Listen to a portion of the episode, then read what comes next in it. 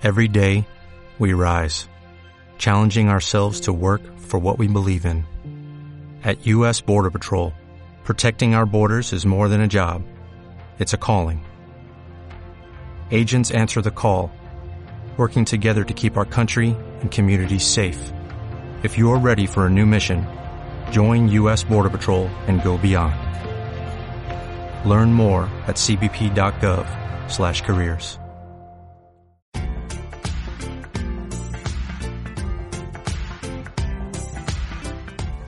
4 Podcast. cuatro podcasts. Sean bienvenidos a este nuevo y muy especial capítulo de su podcast favorito en Cuatro Podcasts. Está aquí conmigo Juanito. ¿Cómo estás, Juanito? Bien, bien, bien acá, intentando pasar la cuarentena como se puede. que la alargaron. No importa cuándo veas este video. Exacto. sí, no importa cuándo se vea, siempre va a verlo. Siempre se va a hacer que la alargaron. También está conmigo Perdo. ¿Cómo estás, Perdo? Muchacho, aquí con una pola, contento, eh, esperando tener una buena conversación con ustedes, muchachos. Y pues triste que mi cumpleaños ya también va a ser encerrado, pero pues bueno, no importa. ¿Verdad? Tenemos las pedas virtuales. Las pedas virtuales. Eh, quiero, quiero aclarar que hace poco estuve en el cumpleaños de mi mamá virtual y es muy cyberpunkista ver a todas tus tías ahí conectadas por Zoom, echando Es chisme. raro, es raro, parce. Es una nueva realidad muy entretenida. Sí. Bueno, y por último, pero no menos importante, Lucas, ¿cómo estás? Bienvenido Hola, a este tu programa. Muy bien, muy bien. Ansioso de hablar porque hoy tenemos temas muy, muy interesantes que Bastante interesantes. creo que van a estar un, un poco discutidos entre, entre, entre los cuatro, porque el segundo tema que vamos a tocar hoy es un tema complicado. Polémico. Muy polémico, exacto. Esa era la palabra que Por estaba fin buscando. vamos a hacer polémica en YouTube. Si, si quiere, yo le parto su madre, Juanito. Yo no, yo no Si tengo alguien problema. quiere pelear, escríbanme a arroba, no me Les doy mi dirección y aquí nos encontramos. Traiga guantes y alcoholcito. Pero bueno, muchachos, el tema que nos compete hoy, o pues de primeras, es Bueno, exploración espacial. Uf, ¿Qué piensan de interesante. Estamos que no hace mucho, dependiendo de cuándo vean este video, se acaba de lanzar la primera misión espacial de una empresa privada al espacio, que esto abarca como muchas Es- nuevas posibilidades, muchos nuevos retos y complicaciones. Yo creo que estamos entrando en una nueva carrera espacial, una nueva etapa de la carrera espacial. Y no solo es, ya con el tema de lo que dice usted, del tema de la empresa privada, no solo es, digamos, como los viajes turísticos al espacio que se ha hablado desde Es- hace muchos años, Sino también la carrera a Marte. Y, y, y vea que yo creo que este, esta nueva carrera no va a ser entre Estados Unidos y Rusia, sino va a ser entre Estados Unidos y China. Bueno, pero muchachos, yo les voy a pedir un contexto así bien sustancioso para los que no saben de esto de la sí. carrera Es cierto, Oscar. Bueno, le voy a dar. Voy a poner un poquito de contexto. Hace, hace no muchos tiempo, creo que se hizo famoso un nombre, un hombre, el nombre de un hombre, llamado Elon Musk, un, un multimillonario muy, muy polémico. Es creo que el, el estereotipo de, de millonario excéntrico, muy loco, muy, muy patán a veces también, pero creo que es una persona que va a marcar la historia. Em, este el tipo, tipo es muy innovador. es que, es que el problema de, de la gente ahorita es que uno lo ve como esas clases de emprendimiento que le van a uno, ay, no, es que el tipo es un genio, un emprendedor, él nunca se rindió, no. Realmente afuera- el, el potencial de Elon Musk no es eso realmente. El tipo es un visionario y lo importante de este tipo es que el mayor logro de este tipo es reactivar el interés de la gente en la exploración espacial. Realmente su negocio no es tanto los viajes turísticos que los va a tener porque de alguna forma tiene que pagarse los viajes porque no, no es tan barato. Pero entonces este tipo lo que hizo fue crear una, una empresa llamada SpaceX, muy famosa por estos días, donde su promesa era eso, reactivar la, el viaje espacial, lo, lo cual ha logrado porque ha creado los primeros cohetes reutilizables de toda la historia. O sea, a- hace poquito había en Twitter una discusión de la pelea de, ah, es que Estados Unidos llegó a la Luna, pero ah, la eh, Unión Soviética hizo primero todo este montón de cosas y pues nadie está diciendo que no todos fueron logros, pero realmente lo que está haciendo Elon Musk es poner el, el espacio al alcance de todos, pues por un precio, claramente, pero es una posibilidad. Entonces, hace 10 años Estados Unidos no mandaba astronautas desde su propio suelo. O sea, hay que poner un contexto de que Estados Unidos, para mandar astronautas, que era como prácticamente su negocio exclusivo, tenía que ir a, Rusia, marica. O sea, Sí, le la- pagaba a los rusos para mandar sus propios astronautas. Esto era un negocio. Y pues ahorita Elon Musk lo que hizo fue abaratar los costos y, la NASA ya prometió que ya todo va a ser en Estados Unidos y se va a reactivar esa empresa, pues ese negocio. Claro, y todo va a ser a través de. Entonces, muchachos, empecemos aquí como por opiniones. ¿Tú qué piensas, Lucas? Yo Eh, pienso lo que les decía, o sea, yo creo que esto es, es una nueva, el inicio de una nueva era, eh, de una nueva carrera espacial, porque ahorita ya con todo este tema de lo que decía de la innovación, de los, de los cohetes reutilizables, eh, pues lo que, lo que decíamos es que va a abrir un- una puerta gigante para el turismo espacial y también para la exploración, o sea, yo creo que ahorita la ambición que va a empezar a surgir en, en esas empresas más ahora que son privadas, que usted sabe que cuando una empresa es privada, eh, pues le mete No mucho límites. más, sí, exacto, le mete mucho más dinero. Eh, yo creo que va a ser Marte y, y estos, yo le digo yo que estos próximos 10 años en, en ese tema, eso va a ser, Es que eso, Toda- es que no me quería emocionar tan rápido porque quería que un poco, pero lo importante de esta vaina es que por fin, después de aquí, lo que decía, como nuestra naturaleza como ñoños desde los años 50, de que llegamos a la luna, siempre ha existido la promesa, en, en un futuro de 15 años, en 10 años vamos a llegar a Marte, que realmente nunca pasó, es porque el problema es que como eran empresas gubernamentales y se acabó la Guerra Fría y un problema de cosas ya no había interés. ya no había interés. El programa Apolo, de hecho, que después, el, último Apolo fue el Apolo 17, que fue ya la misión cuando están los carritos en Marte y toda esta vaina. Pero había Apolo hasta 23 y se supone que para el Apolo 23 la humanidad ya tenía, no, no estaríamos hablando de una, de una estación espacial, sino de una base lunar, Ah. una colonia humana en la Luna, lo cual es un sueño que nunca se cumplió lastimosamente, que después se reemplazó con lo de esto de la Estación Espacial Internacional, que Sí. también es muy sci-fi, o sea, eh, imagínense que ustedes son tipo niños Stranger Things, así eh, ochenteros, así mole, Ajá.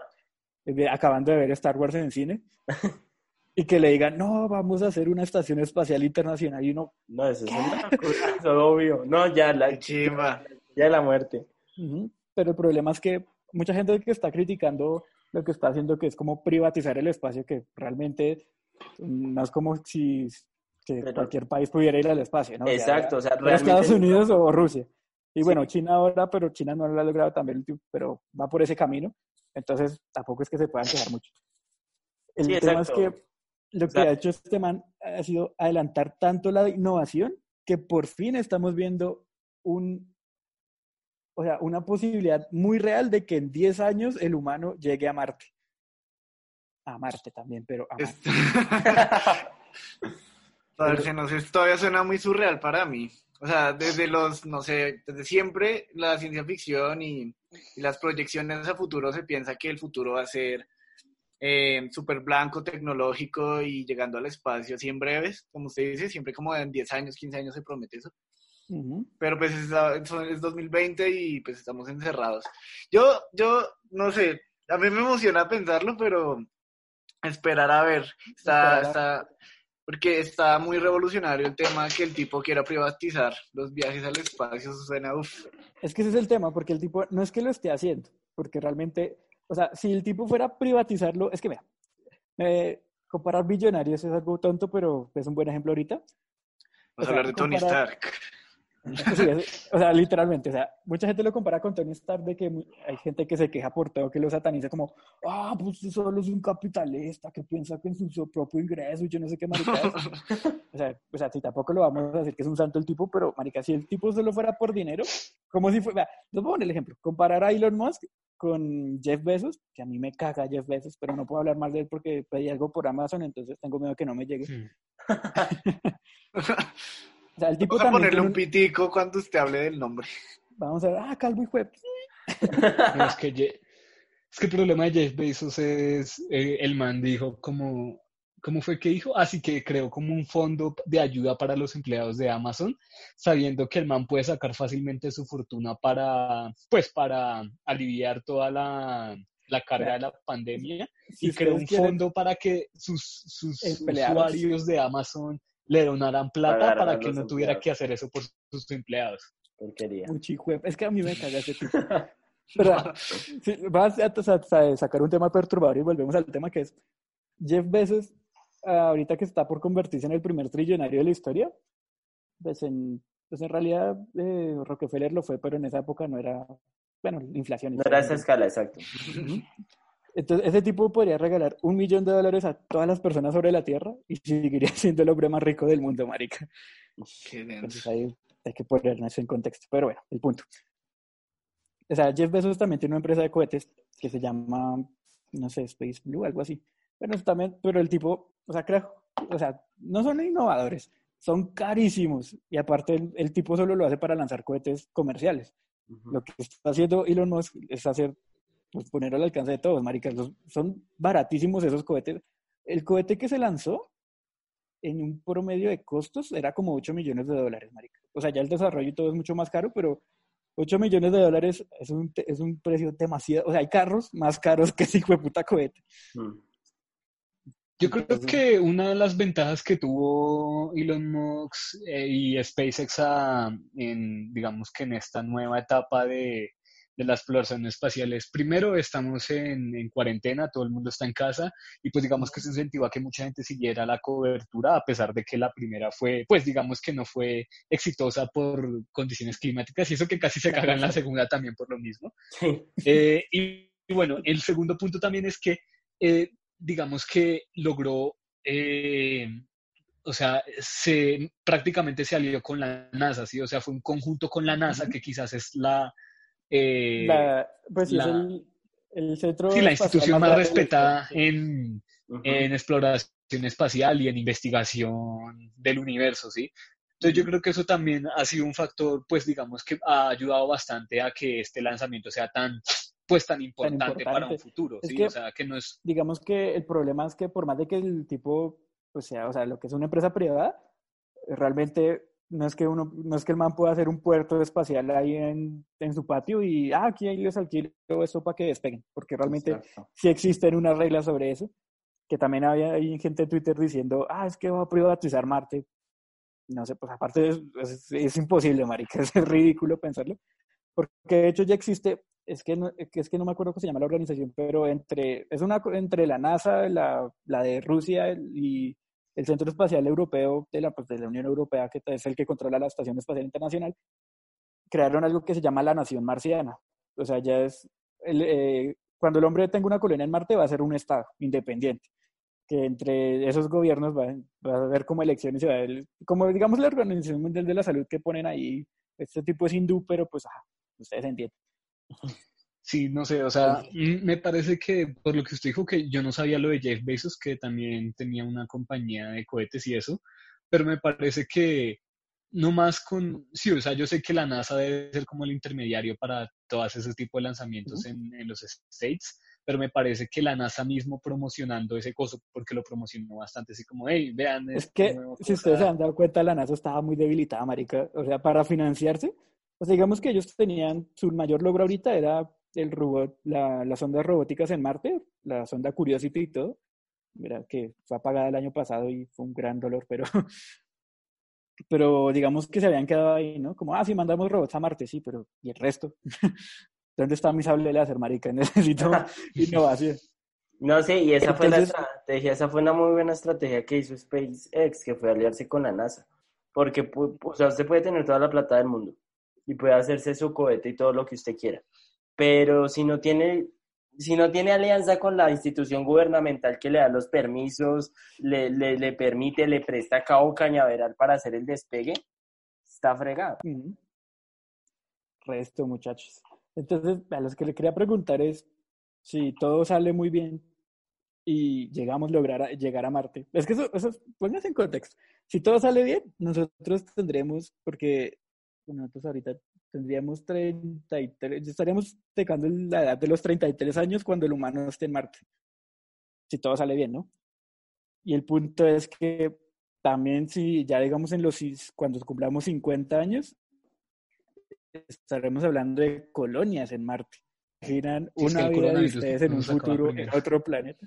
Así es, contando de que no nos extingamos, pero que de hecho esa es la idea. O sea, ir a Marte es, es un planeta creado desde cero, o sea, sin virus, sí, porque Marte creo que mm, tiene placas tectónicas, pero creo que el tema de terremotos allá es muy diferente, que es menor, o sea, es, es como un lugar mucho mejor para vivir, que solo tendríamos que ir a terraformarlo.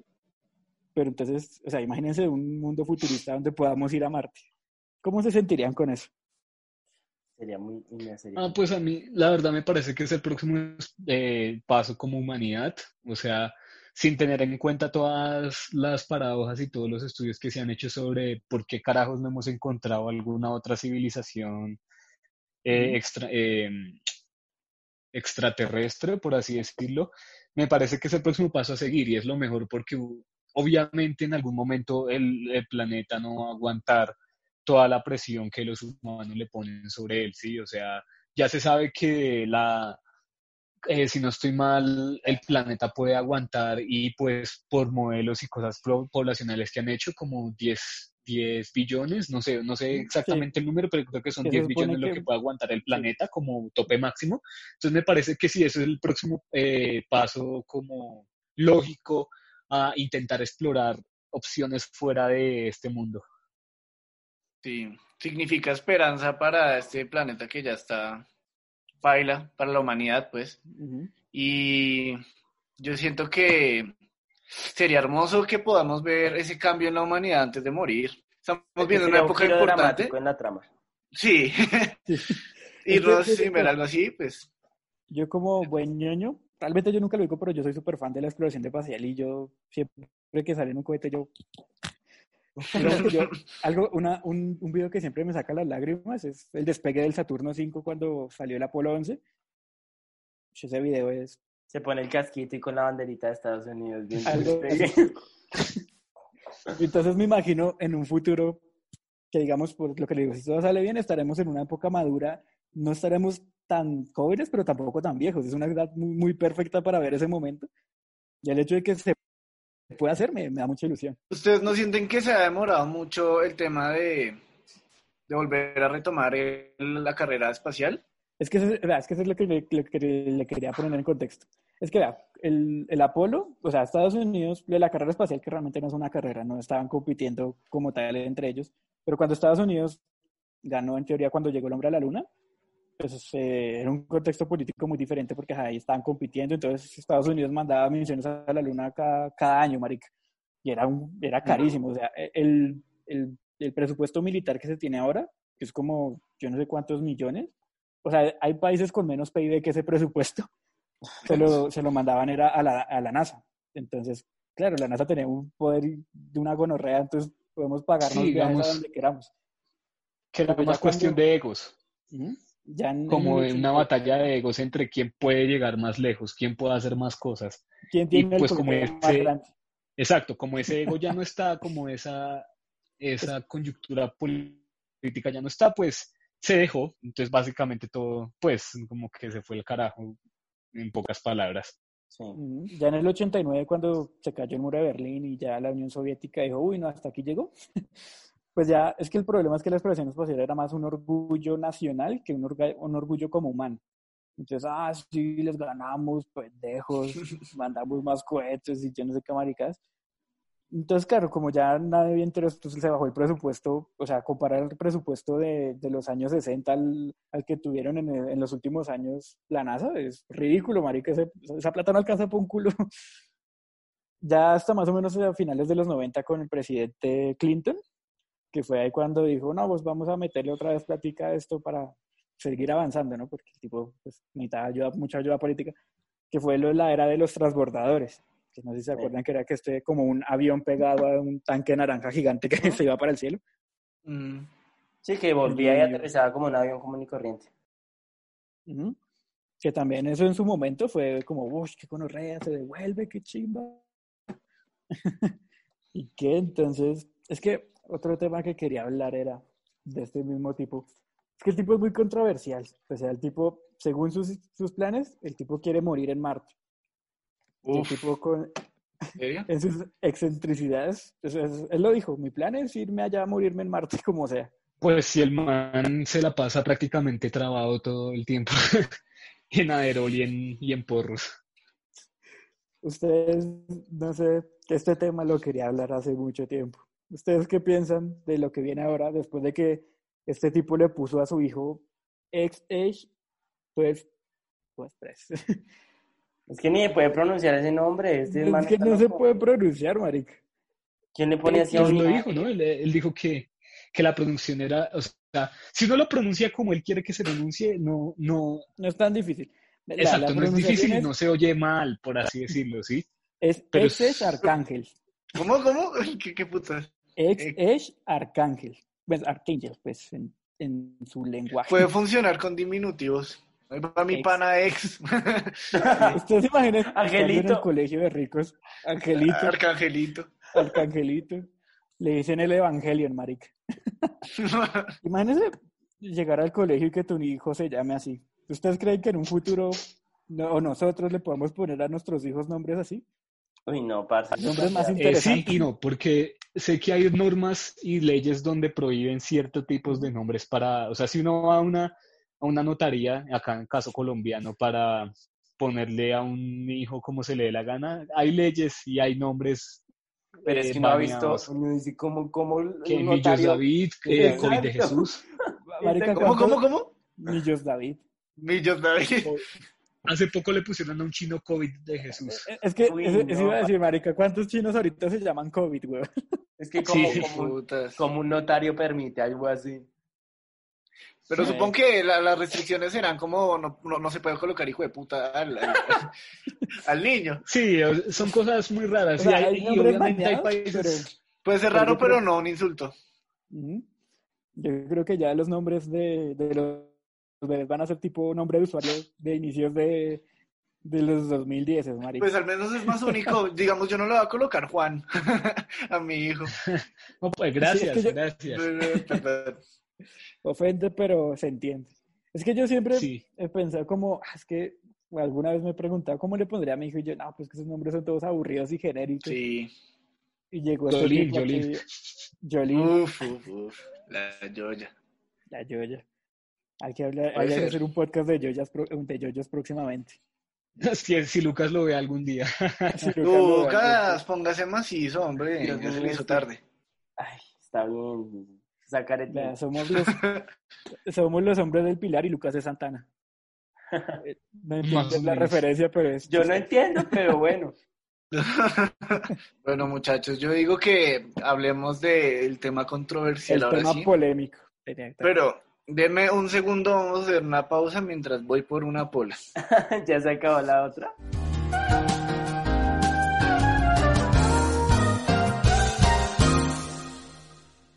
Pero bueno, muchachos, creo que es hora de empezar un tema importante y muy fuerte. Muy fuerte. pues, para un, un podcast eh, humilde como el nuestro. Pero, ¿ustedes creen que es importante separar al artista de su arte? Empezando por ahí. A ver, yo digo que depende, depende de muchas cosas, pero Depende. no, no sé por dónde comenzar porque hay muchas cosas Sí, alrededor de y eso. si ponemos el Hay contexto, ejemplos. también como contexto de artista de música, ¿cierto? Vamos por ese lado. Bueno, hace ya unas cuantas semanas, un muy polémico rapero, cabe resaltar que pues no me da pena admitir que me encanta su música realmente. Siento que un buen exponente del género, conocido como Tekashi 69 o 69 solamente. Eh, un polémico eh, rapero que, o bueno, trapero, no sé cómo se, sea el término original, pero que salió de SoundCloud, que se hizo muy popular en, en los últimos años y que fue a la cárcel. Los motivos de que él fue a la cárcel fue, pues, primero que él estaba en una banda criminal de, de la ciudad de Nueva Ujú. York, eh, tráfico de drogas, se supone que también difundió el, eh, pues, pornografía infantil pues, de, de una expareja que él tuvo. Entonces eh, fue muy polémico, fue a la cárcel, pero pues él hizo un trato con la policía, entregó a sus cómplices, o bueno, a su pandilla, a sus ex, ex aliados, y pues le dieron arresto domiciliario. Y pues ya en este arresto, pues ya su casa es pues, bastante eh, asequible, entonces él ha retomado su carrera de rapero desde su casa. Entonces mucha gente en Twitter, recién salió, se puso la polémica como, ah, el tipo, pues típicas cosas de, de Twitter, no, pues un criminal, violador, yo no sé qué. Entonces ese es el tema, ¿no? Porque ya hemos visto este tema como con otros artistas, pero ustedes qué piensan? Bueno, sí, yo quería hablar de él. O sea, digamos, en ese tema, para mí, es muy complicado separar el arte del artista, específicamente con personas así, porque es que usted escuchando el arte de ese tipo de gente les está financiando sus actividades delictivas, es súper delicado, o sea, es como, es como si usted le estuviera comprando la droga a un narcotraficante, más o menos lo mismo. O sea, usted está escuchando su música y por estar escuchando su música el tipo está ganando dinero y el dinero lo está utilizando para, pues, para cosas muy ilegales como este man. Entonces, en ese tipo de, de contextos, pues sí es imposible separar ambas cosas. Pero pues ya hay otros artistas que, que no es tan grave, eh, pues son muy polémicos, pero digamos que lo que hacen no es así ilegal y pues apoya financiar una banda criminal. Entonces ahí ya el tema como que se puede, eh, no sé, como que se pueden dar ciertas libertades, como sí, como ciertas... puede ser muy permisivo en ciertos Exacto, esa es la palabra, se puede ser muy permisivo. Yo siento que está dentro de todo el tema moral que estás comentando, Lucas. Yo opino que para interpretar una obra de arte es eh, como en su totalidad hace falta entender su origen, su contexto. Conocer al artista. Ajá. Y pues depende de la persona si uno, pues si, si quiere, uff. La anfitriona ha actualizado esta reunión y ahora incluye minutos ilimitados ahí. Simba, Lucas. perdón, perdón.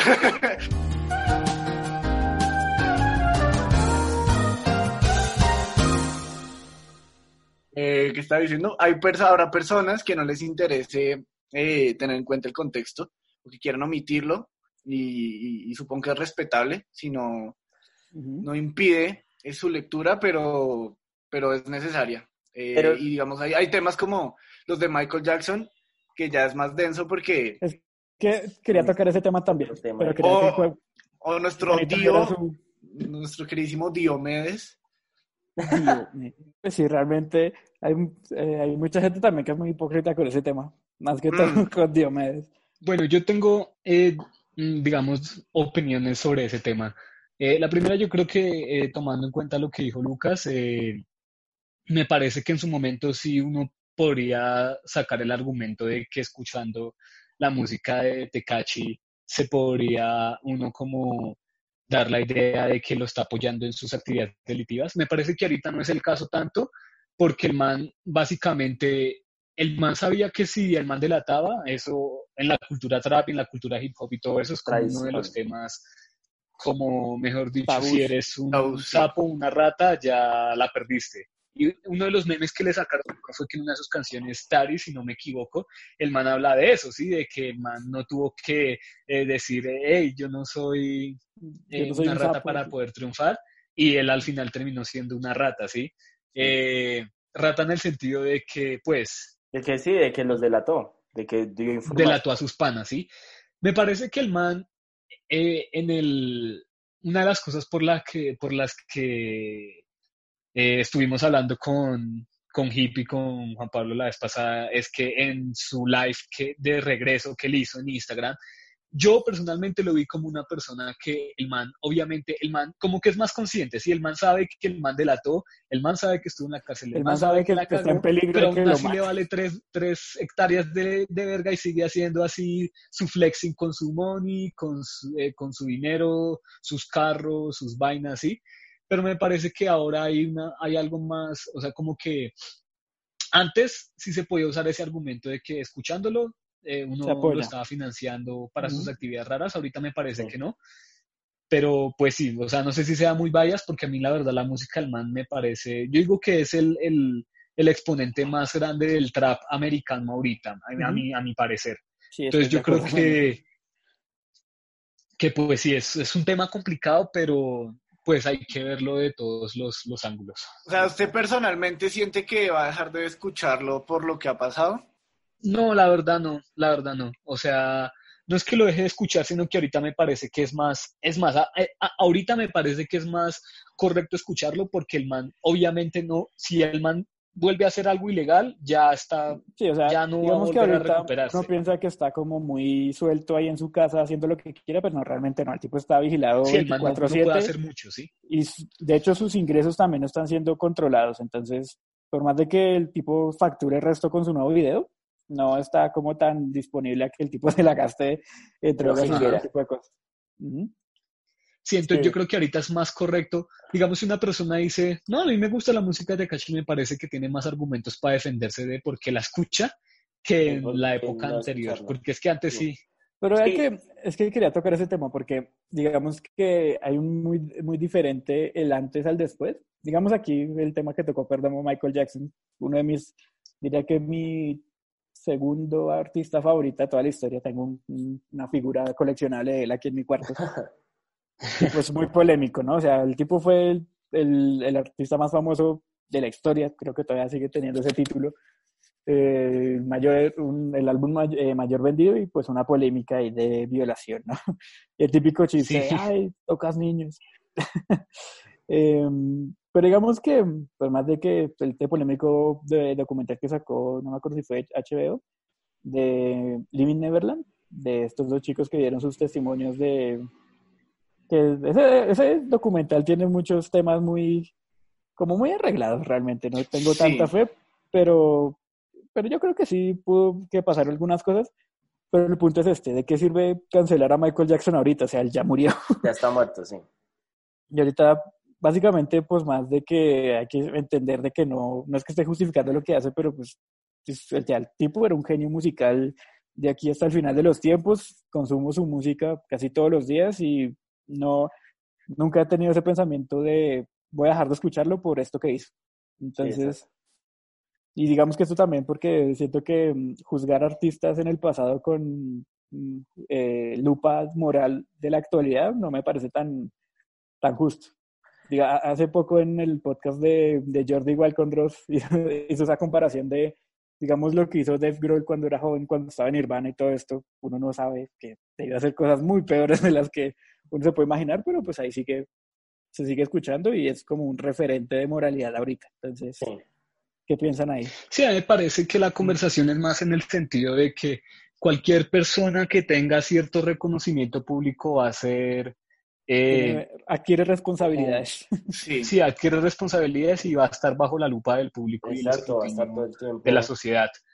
Digamos que me voy a alejar un poco del tema de la música, pero es más o menos lo que pasa con todo la moda narco, eh, en especial en lo que pasa en el extranjero con Pablo Escobar. Digamos que para acá esto es un tema bastante complicado acá en Colombia y es un tema pues que nos duele bastante a nosotros como colombianos Por porque sabemos que el man fue una figura bastante eh, dañina para la, la imagen que. Colombia tiene sobre el mundo pero es, es algo parecido, ¿sí? O sea, digamos que la gente del extranjero no ve ese tipo de cosas, ¿sí? Entonces, pues, Pues sí, digamos que pues no nosotros sé, es- eh, con algún icono extranjero también, pues no sé, no se me ocurre un buen ejemplo, pero que en, en algún país deben considerar, en su propio país lo deben considerar como un monstruo y nosotros acá como, ah, parce, qué chimba de X. Kim Jong-un. Uf, uf. Quiero, es que vea que también ese tema también lo quería tocar. Porque Pero- fíjese que, obviamente yo sé que el tipo es un, un dictador totalitario, genocida, mandó matar a su hermano, a su tío, lo explotó con un misil. Pero cuando salió la noticia de que eh, posiblemente había muerto por una operación, yo, yo la verdad sí me sentí triste porque sentí que se había muerto un meme, marica. Sí, pero más por el meme que otra Es cosa. que ese es el tema, o sea, ya no lo considero como, como una persona, sino como un meme. Como un meme. sí, esa es la cuestión. Pues, A mí la verdad, sinceramente, sinceramente, cuando tocan un tema así bastante polémico, digamos que no me ofende bastante, porque yo soy un fiel defensor, o bueno, creo que soy un fiel defensor e intento serlo, de que la, la generación de ahora y pues toda la, como se ha formado la sociedad en los últimos años, me parece que eh, se ha perdido ese como libertad de expresión, por así decirlo. Me parece que ahora estamos nivel muy de propensos. Sí, estamos muy propensos a la, a la corrección política y a la objetividad política, como que, ay, no, todo lo que diga tengo, tiene que estar bajo ciertos parámetros porque si no me van a censurar y no lo Es que puedo la gente es decir muy soy sensible. Mm. Exacto, ya soy un misónogo, Es que vea que eh, ahorita blanco, racista, hombre, eh, no sé qué vainas, eh, y pues, pues uno no sabe, con cualquier cosa que uno diga, uno puede ofender a cualquier cosa, o sea, cualquier persona se lo puede tomar como una ofensa. Ujú. Es chévere Hay que saber de- de eso- de que- cuatro hombres blancos, ¿no? pero latinos, o sea, somos minoría. Igual. Cuatro hombres dos de blancos tres, no latinos haciendo un podcast. Digamos que ahí nos Es- podemos defender. Sí, sí, es un tema complicado. Pues, Es que, fíjese que, es que la, la sociedad ahorita, es que yo lo defino como sociedad de Twitter, ¿no? Entonces, la- mucha gente como que eh, en este super individualismo crea comunidades, pero no comunidades diversas, sino la gente que piensa exactamente igual que yo y no estoy dispuesto a debatir un tema por más de que sé que estoy equivocado. Entonces ya es una comunidad, digamos que también pasa mucho con los fandoms de alguna serie. Últimamente pues es que eso es, es, es un desahogo, es, es criticar por criticar y supongo que eso es liberador para muchos, pero pues no. ese es el tema. Sí, obvio, o sea, critican por criticar y defienden por defender, pero no porque tengan y además buen- tener, tener la posibilidad de, de, de dar su opinión con la seguridad de que nadie me va a tocar, nadie me va a decir nada, no voy a tener que enfrentarme de seguridad de, frente de porque dar su estoy opinión en algo que no tienen ni puta idea. Exacto, y de que, de que, oiga, estoy detrás de una pantalla bajo un usuario, un, un- un- avatar que, que no me representa a mí, pero que representa mis ideales, pero que si yo me meto en esta conversación con una persona en la calle no la voy a poder mantener porque no tengo ni el criterio, ni las agallas Ni para, los huevos. para- exacto, ni los huevos para decirlo. Eh, me parece que el Internet es una buena opción para las personas que quieren dar su opinión, pero que no necesariamente Es que, tienen pero es que hay que tener cierto nivel de conciencia, ¿no? O sea, uno puede opinar sobre lo que quiera, pero, marica, usted no sabe lo que implica, eh, no sé. Que siempre son temas muy polémicos. Digamos que lo que está pasando ahorita en Estados Unidos, las protestas de, por el Uf. racismo, porque pues, obviamente uno, es- uno es consciente de qué es lo que está mal ahí, pero uno no puede ponerse a opinar si... He visto muchas fotos de comparando las protestas de Estados Unidos con las de acá, de, ah, en tu país sí queman todo y aquí solo abrazan policías. Pero, o sea, no creo que ninguna de las dos esté en un lado correcto, marica. Sí, eso es verdad. Digamos que es luchas por distintos bandos y ese es uno de los problemas más grandes que ha tenido Estados Unidos. Y, Y son es que contextos siempre se ve. Sí, en cada década siempre hay problemas de racismo y siempre Sí, eso va a ser la misma portada de todos los diarios. Mm. Pues la, la portada de Time, donde dice de, mm, como, creo que Nueva York de 1960, lo tachan, de 2000, 2005 lo tachan, 2020. Sí, Sí. es como una, una foto de, de policías correteando ahí un, un afroamericano. Entonces, sí, el tema un es- tema denso. mm. Es que Sí, la cuestión tema- es que allá ese es el problema más, como más visible porque digamos que el resto de Es que problemas legal. no son tan, tan cosas. Acá tenemos problemas, de, o sea, tenemos... Es, es de como allá simplemente es como se les ensució el baño, acá se nos reventó el desagüe y estamos llenos hasta la mierda, pero pues se puede hacer cierta Ay, comparación. es que además, o sea, cada americano está armado, huevón. Sí, lo que pasa es que todo el mundo cree que puede opinar de la, con el mismo, con la, Con la misma como el mismo derecho que las otras personas. Entonces llegan los gringos, Tu opinión. ajá, entonces los gringos creen que pueden aquí hablar de, de- sí, Del narcotráfico. pueden hablar de nuestro guerrillero y ajá. polémico hace poco de artistas que también pues, son muy populares ahorita. Hace un año en la entrega de los Grammys, eh, una cantante llamada Lizzo, que es la que canta Voice, no Ujú. sé si la han escuchado, pues se fue a celebrar que había ganado un Grammy en un club nocturno, ¿no? Donde hay strippers y se fue con Lil Nas, el de eh, Old Town Road, Old Town Road. Ujú. Eh, se fue con Dua Lipa y con Rosalía. Artistas muy importantes y pues ellas, pues ajá, es esta estética del trap de somos súper ricas y ay, el kardashianismo. Ujú. Y entonces estaban ahí en un club de strippers lanzándole billetes a viejas moviendo el culo, realmente. El tema aquí es que pues mucha gente la- las critican diciendo, ay, no, es que es muy feministas y yo no sé qué. y- o sea que sí, pues es- están en contra de la explotación sexual. No son acordes de lo que, lo que dicen y lo que estaban haciendo. Porque es que, es que es lo que le iba a decir, o sea, el contexto era que eran un contexto de solo mujeres, con mujeres que sí Parce, están sexualizadas, sí. pero están haciendo... Esas, eh, eh, de hecho, las viejas que estaban en ese video Pues- perreando tienen un blog en YouTube, lo vi, marica, y las viejas cada noche vuelven con un fajo de billetes así, pues ellas trabajan ahí No, porque güey, quieren, no porque Pero es que hay, hay, hay, hay- que saber a qué artista tomar en serio, güey. O sea, si yo, yo puedo escuchar, no sé, J Balvin y que me diga que solo estoy perreando, pues severo. Y a mí no me va a importar que sea lo que, lo No, que se pues le dé sí, pero por es- ejemplo- pero, pero- y que se esté besando con, ¿cómo es? ¿Con Ricky Martin era? No, no, ese es... No, ese es Maluma, papi. Maluma. Maluma es el Maluma, que se la chupó a Ricky Martin. Ay. Pero digamos, eso, eso no puede aplicar a todos los artistas. y digamos que ahí le juega mal, digamos, a, a Michael Jackson porque ya es un artista de peso. Digamos, David Bowie No, publica su álbum Blackstar que va con, habla sobre la muerte y luego se muere. Y se muere. se muere a tiempo. Entonces ya ahí el, el- no, pues es re sad, pero es el artista ahí juega importante, o sea, las canciones no pueden No, pues claro, es que, es que lo que interpretarse solas. lo que quería tomar en cuenta, porque obviamente, o sea, uno, también hubo mucha polémica con Chris Brown, el que el exnovio, el exmarido, Ah, el sí. exnovio de, de Rihanna, que pues le pegó, obviamente. Pero es que el punto es que eh, están cancelándolos a un nivel muy igual. O sea, lo que les venía a decirlo con lo de Rosalía y estas, y estas chinas, o sea, son chinas que tienen, que nuestra edad, como 22 años, bueno, Rosalía es que es más grande, pero o sea, son chinas jóvenes, que están teniendo un montón de éxito y pues, ajá, son, eh, están siendo canceladas al nivel de casi un odio, pero un odio Es que, al nivel de racismo por hacer algo que, o sea, es muy común en Estados Unidos. parce, es que son, son artistas que al ser tan jóvenes no saben controlarlo. Y es lo que yo siempre digo, cuando uno se vuelve famoso o alguna persona por pequeña, por pequeño reconocimiento que tenga, adquiere una responsabilidad social. Porque Porque es, influencia a todo el exacto, mundo, sí. o sea, se vuelve un, un- un- un- una persona de influencia. Entonces ahí ya usted tiene que aterrizarse y darse cuenta que lo que usted hace influye en muchas personas. Y en este tipo de artistas, pues en muchas, es una nueva generación que es extremadamente sensible e influenciable.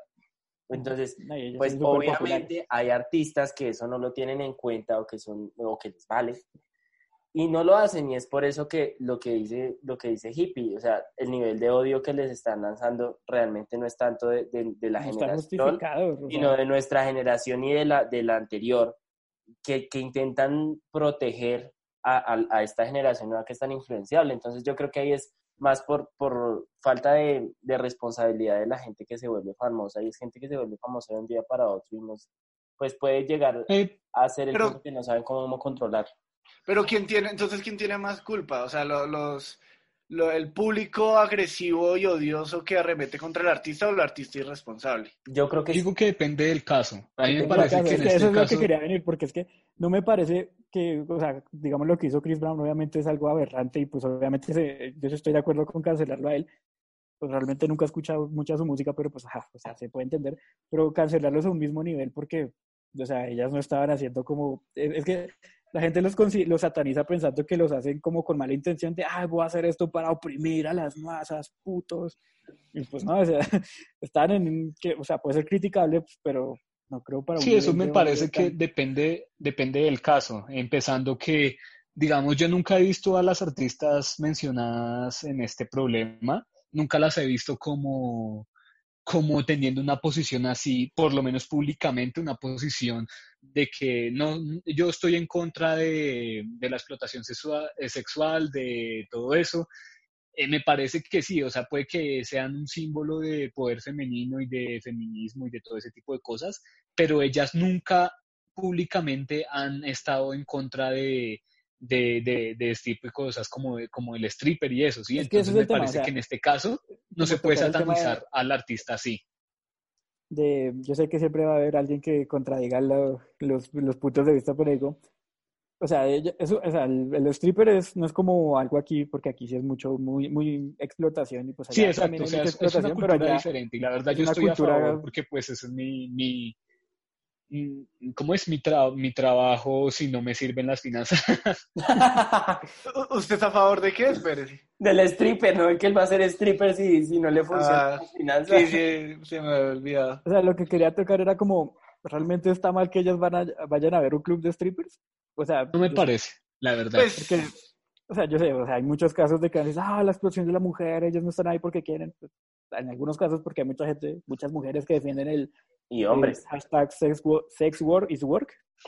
Y yo digo, o sea, están, eh, están, por la lucha, están invisibilizando a otra parte que también está siendo afectada, que es como las trabajadoras sexuales, que por las que quieren, yo sé que hay muchas que son explotadas, pero, o sea, ese es el punto, o sea, como que todo se juzga con una lupa muy reduccionis- reduccionista y no se está tomando como un tema muy, no se está analizando bien el tema, entonces lo, lo básico es como, ah, los cancelo, ya. Ustedes son lo peor, la peor mierda, son peor que Hitler y ya, ya no consumo tu música, que realmente no sirve para nada porque pues, hay otros pues, 8 millones de personas que sí lo están haciendo. Entonces, Yo siento que el- en sí el tema del feminismo es algo muy complejo porque nos podemos aquí sentar a analizar qué putas es ofensivo o qué no, y no- igual No acabamos. no acabamos. Es, es- ah, igual nosotros es tampoco es que podamos hablar mucho de Exacto. nuestra Además, tampoco. perspectiva de machos. Yo digo que igual en, en- ese tema en específico es algo ya, ahí sí aplica más el desapegar o, o separar el, el arte del artista porque pues es, es inútil estar luchando por esa estupidez. O sea, el artista puede hacer lo que se le dé la gana. Exacto, es su vida privada, mira qué hace. Sí, pero digamos en otros casos como, uf, no sé, el de Michael Jackson, hippie, yo sé que te puede doler mucho, pero es difícil de ignorar. Y ahí No, pues, depende de no cada estoy diciendo quien. no, o sea, Está bien. o sea, Sí, pero pues es un- pasó, pero Sí. Es- ya es- que, ¿no? eh, Sí, pues sí, ya que. Es diferente al de estos artistas. A estos artistas como Dualipa y eso. Es completamente diferente. Es que es un tema no tan grave. Exacto. Exacto, por eso, por eso es que le digo, pero es que la gente los, los cancela con la misma intensidad. Ah, eso es cierto. Aunque a Michael Jackson no lo cancelaron. Pues ya se había muerto. Sí. Se Pues, pues, obviamente no ni- por eso, ese es el punto. O sea, digamos, en la, ahorita en, la, en las radios estadounidenses no pasan a Michael Jackson por temor a que sea considerado como apoyar la violación. Pero bueno, igual ahí hicieron su... No, no lo cancelaron en el momento que era. Entonces eso puede ser muy injusto moralmente, pero pues para nuestra sociedad creo que fue lo mejor. Que no fuera censurado Pero en bueno, el momento. Hay un punto Bueno, que acaba de decir Hippie que me llamó mucho la atención. ¿Ustedes creen que eh, por el simple hecho de que un artista haga algo, uno por escuchar su música estaría apoyando eso? Yo soy, yo creo que no, la verdad, y me parece que eso es una visión muy errada, pero no sé ustedes qué piensan sobre ese tema. Por eso les digo, La- es la vida privada de la persona. La mayoría de premios Nobel en medicina de los años 20, bueno, del siglo XX eran exmilitares nazis que experimentaban con gente viva, ¿no? Entonces, mucha Pero moral, espere, Lu- Lucas dijo que, que él no estaría, que él estaría financiando lo que hace... te por eso digo que es- depende de la, o sea, del, del caso. del artista, ¿sí? O sea, digamos que en, en ese tipo, por ejemplo, el caso de lo que mencionaban de Dualipa, pues es su vida privada, verá, ella verá qué, qué hace con su vida. Pero pues si ya, digamos, usa el dinero de su, que gana haciendo su arte para actividades, mm, sí, ilegales y que afecten a, a- a muchas personas, pues entonces ahí ya se entra en otra discusión que es una cosa más grave, porque es que básicamente usted le está financiando toda su el ilegalidad a esa persona. Exacto. Entonces, digamos Pues que son, dos, dos de- gravedades diferentes. Sí, sí, es, es, es un tema bastante que da para mucha conversación. Pues digamos, uno de mis escritores favoritos, Lovecraft, que me imagino que la audiencia lo conocerá, era el tipo, era un racista reconocido, pero, o sea, ca- cada historia es matar negros, pero a, a lo que marca, pues. Sí, no todo tiene que ser moralmente perfecto, parece porque igual nadie lo es. Entonces el arte no tiene que estar reflejando lo mismo, sino todos Exacto. estaríamos siendo panditas.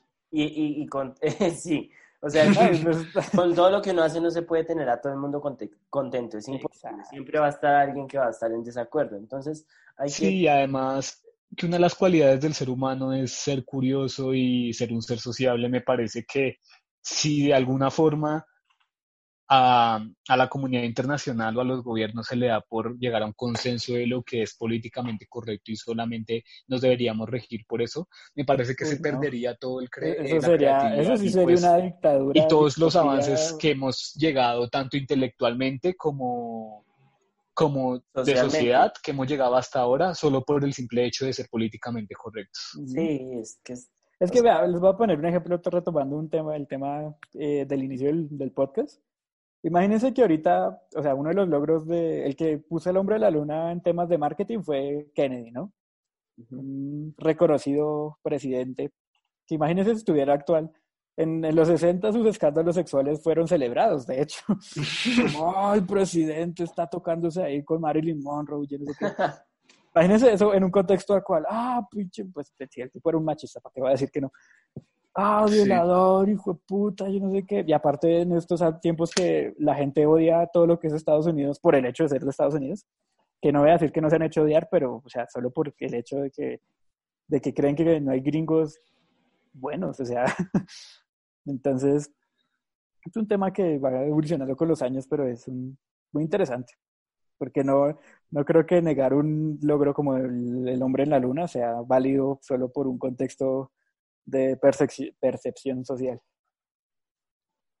Pero tampoco debe ser ignorado. Da para un análisis y una resolución de ese mismo evento.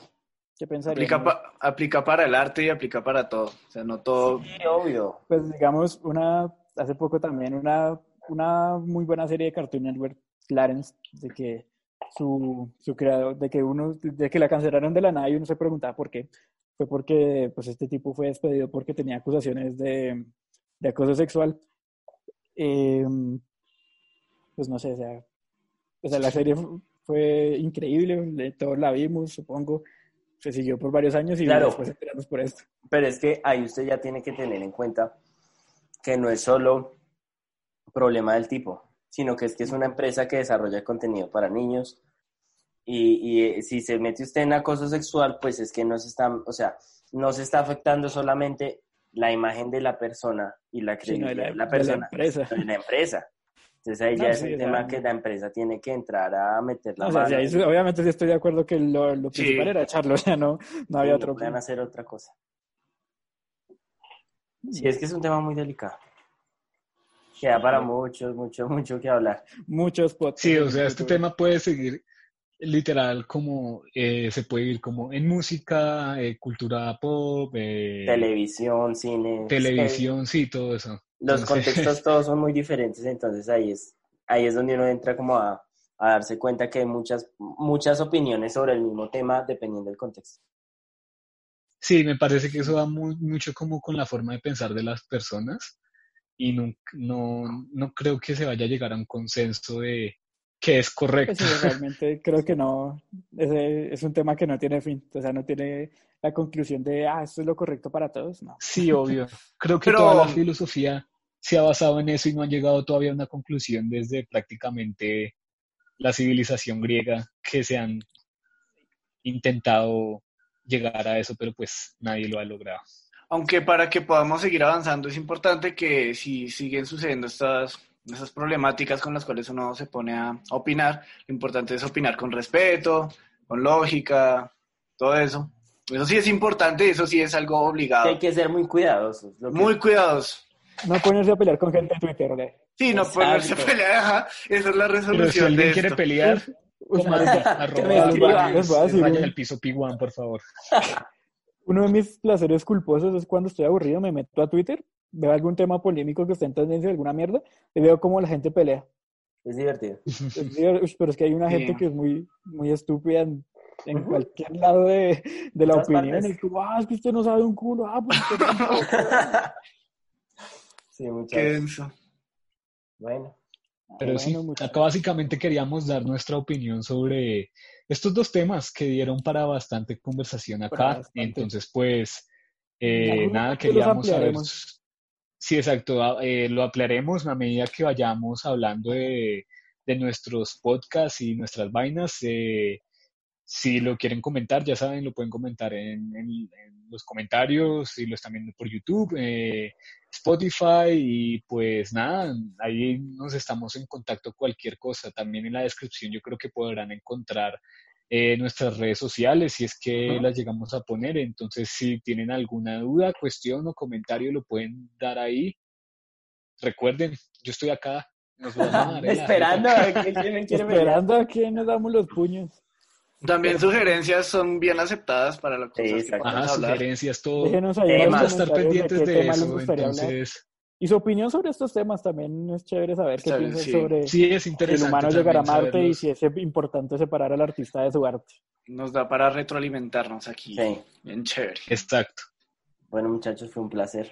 Muchachos, un placer tenerlos acá en este su podcast favorito. Esperemos vernos pronto.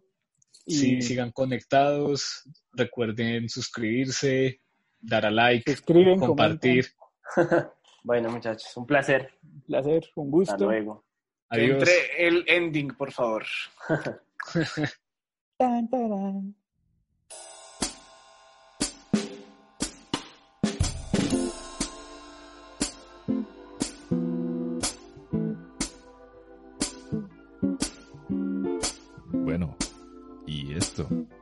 Se acabó.